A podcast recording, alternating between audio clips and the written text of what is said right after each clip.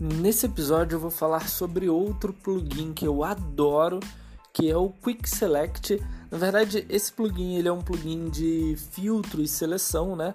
Existem vários plugins desse tipo, existem muitos que são mais completos do que o Quick Select ainda, mas o Quick, o Quick Select ele é, ele é gratuito, ele é totalmente gratuito e é muito prático, é leve, é funcional, enfim. Eu gosto bastante dele, eu tenho outros aqui também, mas eu gosto bastante dele. É, basicamente, ele permite que você selecione objetos baseado em vários critérios.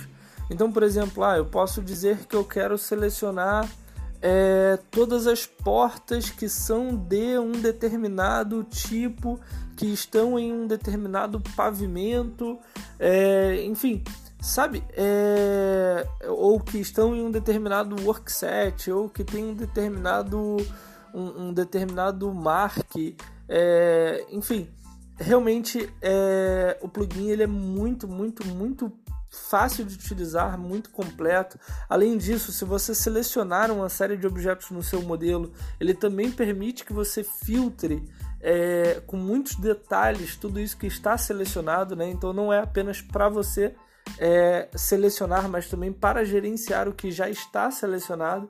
Então, de fato, é uma recomendação que eu faço que você baixe e utilize o Quick Select, que, que é um plugin muito bom lá da CAD Masters e, e é totalmente gratuito.